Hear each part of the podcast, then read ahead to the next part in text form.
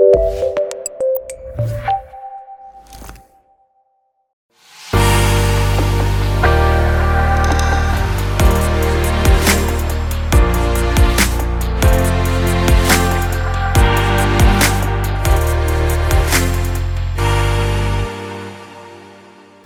¿cómo están?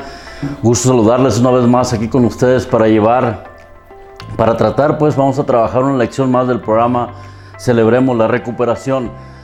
Ahora en esta parte del proceso continuaremos trabajando en la evaluación de nuestras relaciones, las relaciones humanas que tan complicadas son. Entonces ofreceremos perdón a, lo que, a los que nos han herido y haremos enmiendas por el daño que hemos hecho a otros sin esperar nada a cambio, como lo señalan el principio 6 y los pasos 8 y 9. Sin esperar nada a cambio, ¿por qué? Porque lo que más importa, lo que más nos interesa en este proceso es perdonar a, otros. No lo vamos a hacer por los demás, sino por nosotros mismos. Nos conviene entonces. Y es precisamente el nombre de esta lección, la número 17 del programa Celebremos la Recuperación, que se llama Perdón. Es la lección que veremos hoy, la lección del perdón.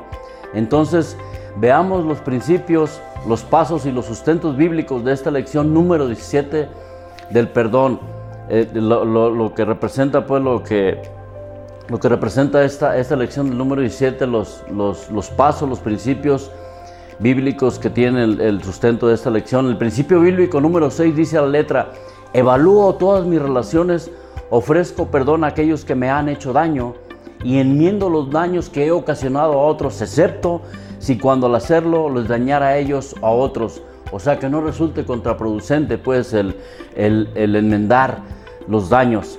Dice Mateo 5:7, dichosos los compasivos porque serán tratados con compasión. Y el, el otro sustento bíblico en Mateo 5:9 dice, dichosos los que trabajan por la paz porque serán llamados, serán llamados hijos de Dios. El paso número 8 a la letra dice, hacemos una lista de todas las personas a quienes hemos lastimado y llegamos a estar dispuestos a enmendar todo lo que les hicimos. Disposición, entrega, compromiso son palabras claves en este proceso de la recuperación. Lucas 6:31, el sustento de este paso número 8 dice, traten a los demás tal y como quieren que ellos los traten a ustedes. El paso número 9 también viene como soporte bíblico de esta lección número 7 del perdón. Dice, Señala, hacemos enmiendas, hacemos enmiendas directas a esas personas siempre que sea posible, excepto si cuando al hacerlo pueda lastimar, lastimarlas o lastimar a otras personas. Mateo 5, capítulo 5 de Mateo, los versículos 23 y 24 dice, por lo tanto, si estás presentando tu ofrenda en el altar y allí recuerdas que tu hermano tiene algo contra ti, deja tu ofrenda allí delante del altar Ve primero y reconcíliate con tu hermano, luego vuelve y presenta entonces tu ofrenda. Entonces, no sé si has, escuchado o te ha, tocado, te ha tocado decir, perdono pero no olvido. Es una frase que sí es cierto. Sí es cierto, aunque perdonemos de corazón, aunque perdonemos de corazón, de corazón no se nos va a olvidar. Pero cuando por algo nos acordemos del daño que nos, que nos, que, nos afectó, eh, eh, no nos va a afectar. Pero no será así cuando no perdonamos de corazón, entonces que realmente no hemos perdonado. Cuando nos acordamos y nos daña, entonces sí, sí, nos vamos, no, no nos olvidamos, pero no hemos perdonado de corazón. Cuando perdonamos de corazón y viene el recuerdo, no nos va a afectar. Esa es la diferencia, el perdonar de corazón, el perdonar honestamente y no hacerlo. Entonces, precisamente la incapacidad para aceptar y pedir perdón puede estancarnos, puede atorarnos o romper con nuestro proceso de recuperación. No nos puede dejar avanzar si no hacemos este, esta, esta, estas enmiendas, esta reparación pues, de daños. Entonces, para ser completamente libres de resentimientos, ira, temores, vergüenza y culpa, es necesario extender y aceptar perdón en todas las áreas de nuestras vidas. En esta lección eh, se trabajan y se trabajan tres tipos, tres clases de perdón. El primero, la primera clase de perdón, el perdón de Dios hacia nosotros. Ese lo obtenemos cuando al aceptar a Jesucristo como nuestro Señor y Salvador, todos nuestros pecados fueron perdonados. La, deuda fue saldada porque Jesús exclamó, todo todo está cumplido, dice la escritura en Juan 19:30. Quiere decir entonces que no importa el tamaño del daño ocasionado a otros o a nosotros mismos, por la gracia de Dios, por la gracia de Dios hemos sido, hemos sido perdonados. Si Dios no estuviese dispuesto, dispuesto, si Dios no estuviera dispuesto a perdonar el pecado, mis hermanos y amigos, el cielo, el cielo estaría vacío, estuviera vacío, porque lo dice la escritura en Romanos capítulo 23, versículos del 22 al 25. Dios dice que nos aceptará, purificará y llevará al cielo si dejamos por fe que Jesucristo nos limpie de pecados. La segunda clase del perdón, de perdón es el perdón de nosotros a otros. Este tipo de perdón, mis hermanos amigos, es un proceso, porque para ser verdaderamente libres debemos de dejar ir el daño del pasado y del abuso causado por otros. Perdón, perdón es dejar ir, perdón es soltar. Es importante recordar que perdonar a otros de ninguna manera los excluye del daño que ocasionaron como te decía, lo hacemos por nosotros, no por los demás. Hacemos nuestra parte. Estamos limpiando la parte de la calle que nos corresponde. Pero sí nos va a librar del poder que ejerció ese daño sobre nosotros. Entonces, no lo hacemos por los demás, lo hacemos por nosotros para que, para que ese daño deje, deje de ejercer poder, nos deje de afectar en el aquí y en el ahora.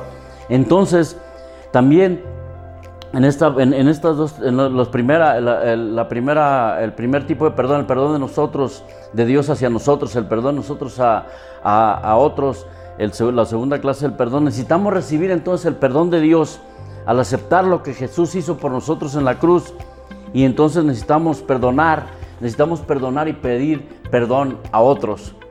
Eso es necesario es necesario hacer para ser libres de ataduras del pasado, dejar todo ya en el pasado. Entonces, la última, la última clase de perdón que, que señala esta lección, la número 17, tal vez sea la más difícil de hacer. Y te voy a decir por qué, porque se trata de perdonarnos a nosotros mismos. Puede ser que te sientas culpable, que te sientas con mucha culpa y con vergüenza por tu pasado y consideres que es mucho como para perdonarte. Pero Dios quiere ayudarnos a aclarar el pasado, como dice la escritura en Isaías capítulo 1, versículos del 18 al 19. Dice el profeta Isaías a través de lo que Dios le estaba, estaba revelando, dice, vengan y aclaremos las cosas, porque por más profunda que sea la mancha de sus pecados, dice, yo puedo quitarla y dejarlas, dejarlos tan limpios como la nieve recién caída. Así que no importa con cuánta falta de amor o de valor te puedas sentir, te puedas estar sintiendo. Dios te ama, Dios nos ama. Nos ama tanto como para dejarnos ahí donde estamos. Nos ama tanto como para dejarte ahí donde estás. Él desea ayudarnos a ir siempre hacia adelante, de victoria en victoria, de gloria en gloria, a no atorarnos, a no estancarnos. Él quiere que vivamos una vida plena, una vida llena de libertad. Entonces, mis hermanos y amigos, el perdonarse uno mismo no se trata de echar la culpa a alguien más. Eh, eh, lo hacemos, o sea, no se trata de eso para librarnos de nuestra responsabilidad, es simplemente reconocer que somos seres humanos falibles como todos los demás y que hemos llegado a una etapa de nuestra recuperación que nos ha hecho ya madurar y tener mayor respeto de nosotros mismos. Lo hacemos por respeto y por amor a nosotros mismos y por respeto a nuestro Padre Celestial y por amor a Él también. Entonces, hay que reconocer que no somos perfectos y que somos obras en proceso en manos de Dios. Y que todavía podemos caernos, todavía podemos eh, por ahí trastabillar. Pero déjame decirte que con la ayuda de Dios nos podremos levantar, limpiar y empezar de nuevo, empezar otra vez. Ese es el perfecto amor de Dios que nunca nos va a dejar. Su misericordia es nueva cada mañana. Ahí está para ayudarnos, para seguir adelante, para animarnos y fortalecernos. Y entonces podremos decir, me perdono a mí mismo porque Dios me ha perdonado y con su ayuda puedo perdonar a otros también. Ánimo, cuando tú te perdonas, obviamente no cambia el pasado, pero ¿qué crees? Pero seguro que sí, seguro que sí cambia el futuro. Entonces, a seguirle, a darle para adelante con este proceso y vamos a cerrar esta lección, la número 17, que nos habló acerca del perdón pidiéndole a Dios que nos fortalezca, que nos anime y que nos mantenga firmes en nuestro proceso. La oración de la serenidad la vamos a hacer juntos y dice, Dios, concédeme la serenidad para aceptar las cosas que no puedo cambiar, valor para cambiar las cosas que sí puedo cambiar y sabiduría para reconocer la diferencia, viviendo un día a la vez, disfrutando un momento a la vez, aceptando la dificultad como el camino hacia la paz tomando como Jesús lo hizo este mundo pecador, tal cual es y no como sería, confiando que tú harás que todo salga bien si me entrego a tu voluntad, para que sea razonablemente feliz en esta vida y sumamente feliz contigo por siempre en la eternidad. Amén. Que así sea, mis hermanos y amigos. Ánimo para adelante y nos vemos en la próxima. Que Dios les bendiga. Adelante.